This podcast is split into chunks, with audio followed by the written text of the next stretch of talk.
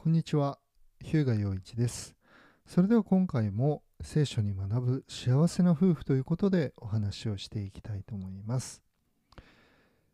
えー今日はあのある女性クライアントさんからの、えー質問に答える形でお話をしていきたいと思います。えーまあ聖書の中にあのまあいろいろお祈りの話が出てくるので、えー、とこんな風に書いてくださったんですね。えー、とクリスチャンじゃない、えー女性クライアントさんですけど、えーお祈りはどのようにすると良いのでしょうか？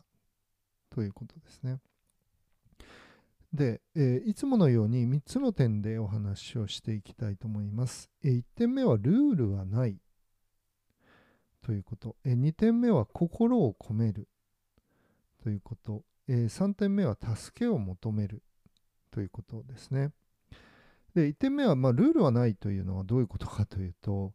なんかあの決められた、まあ、祈祷文みたいなものを、えー使っているような教会もありますけれど、まあ、聖書を見る限りあの自由なあの祈りなんですよね。まあ、イエス・キリストが教えた一つのお祈りの方というのはあるんですけれど、まあ、あのそれにとらわれる必要はないということですね。で、えーまあ我々例えばあの家族で、まあ、子供が親に話しかけるときになんかこういう喋り方で喋らないといけないっていうことはないと思うんですよね。でそれと同じように、まあ、父なる神というふうにあの聖書は、まあ、神様を表現してますのであの、まあ、自由に話しかけていいんだということですね。まあ、感謝を伝えてもいいし、まあ、そのごめんなさいっていうふうに謝ってもいいし、まあ後で出てきますけど、まあ、助けを助けてくださいと祈ってもいい。まあ、ですので何もルールはないということですね。でただまああのクリスチャンたちがよく祈るのは、まあ、イエス様のお名前によってお祈りしますと、まあ、ことあの主の皆によって祈りますとかあの、まあ、そういう言葉を最後につけるそして最後に「アーメン」というふうに言ったりするんですけど、まあ、これはなぜそういうふうにするのかっていうのだけ、まあ、簡単にご説明すると、まあ私たちは、まあ、罪を犯しているので、まあ、神様に祈りを聞いてもらう資格のないものなわけですね。罪人ですので。ですけれどイエス・キリストが、まあ、私たちの身代わりになって、まあ、命を捨ててくださった。まあ、十字架にかかってくださった。そして3日目によみがえられた、まあ、これを信じる人たちが、まあ、クリスチャンなんですよね。でイエス様は神様のあの、まあ、御子神様の子供ですので、まあ、罪がなかった。でそのイエス様の、まあ、皆によってとかイエス様のお名前によってっていうのは、まあ、イエス様を通して祈るのでまあ、神様聞いてくださいということなんですね。で、アーメンというのは、まあ、ヘブライ語でその通りとか、まあ、そうなりますようにという言葉ですので、あのまあ、それを最後に付け加える、ま、心からお願いしますっていうふうなイメージでいいと思いますね。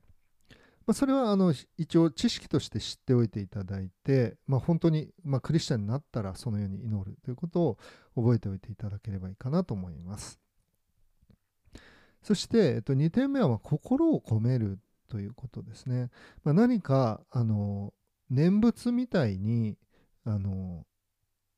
まあ、決められた言葉を繰り返す、まあ、それはあの言葉数が多ければ聞かれると違法人たちは思っている、まあ、神様を知らない人たちは思っているとイエス様も言いましたけど、まあ、神様は、まあ、私たちの必要を私たちが祈る前から知っておられますので、まあ、大切なことは心を込めて神様と語るということですね。そして3点目は、まあ、助けを求めるということであの私たちがま祈りに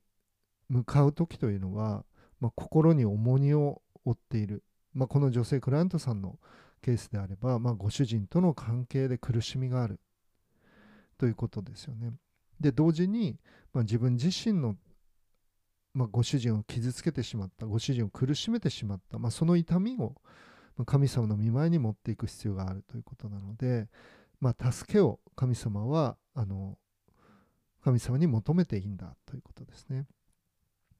まあ、聖書の、え、箇所は、え、ルカの18章の13節というところにこのように書かれています。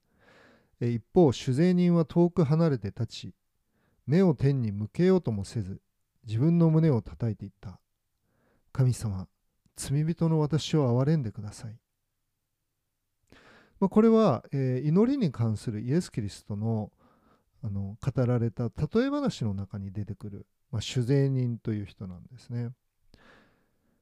でこの人の祈りは受け入れられて、まあ、この人は義とされて家に帰ったとこの後に書いてあるんですけど、まあ、この祈りをちょっと考えてみたいんですよね。で彼は、まあ、自分が罪人だということを自覚していたわけですね。神様罪人の私を憐れんでください。で罪人であるということがまず1点。そして、まあ、自分ではどうしようもないんだということですよね。あの憐れんでください。ということなので、まあ、自分の正しさっていうのも何もない。ただ神様の憐れみにすがるしかないんだ。ということですね。で、えー、もう一つはこの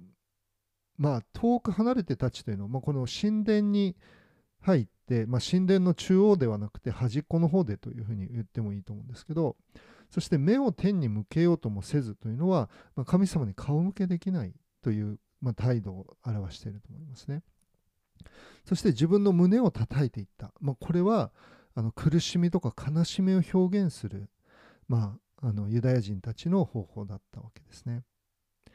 ですのであの心の痛みを抱えているという状況なわけです。でこのような祈りを、まあ、神様は受け入れてくださる、まあ、ある意味絶望的な状況の中で、まあ、絶望的な自分自身の罪そして罪人である私、まあ、それを助けてください。かわいそうに思って助けをお与えください、まあ、そのような祈りなんですよね。でこれはまあ、この女性クライアントさん、まあ、これ聞いてあなたに向けてまずはあのお話してますけどのためだけではなく、まあ、私自身もそして私たち一人一人、まあ、全ての人がこの祈りをする必要があるわけですね。まあ、そういう意味であのお祈りっていうのは、まあ、父なる神様に向かって私たちをかわいそうに思ってくださる神様に向かって自由に心を込めて助けを求める、まあ、そのようなあの語りかけなんだということを、まあ、覚えていただければいいかなと思います。まあ、そういう意味で振り返りますと、えー、1番ルールはないで2番心を込める3番助けを求める、まあ、このような祈りをされるといいと思います。それでは今日はここまでにしたいと思います。えー、この、えーと、ラジオの、ま、ポッドキャストの概要欄に、えー、私の、えー、夫婦関係修復のための動画講座の、えー、ご案内や、ま、ウェブサイトのリンクなども、えご案内してますので興味のある方はご覧ください。それでは今日ここまでにしたいと思います。ありがとうございました。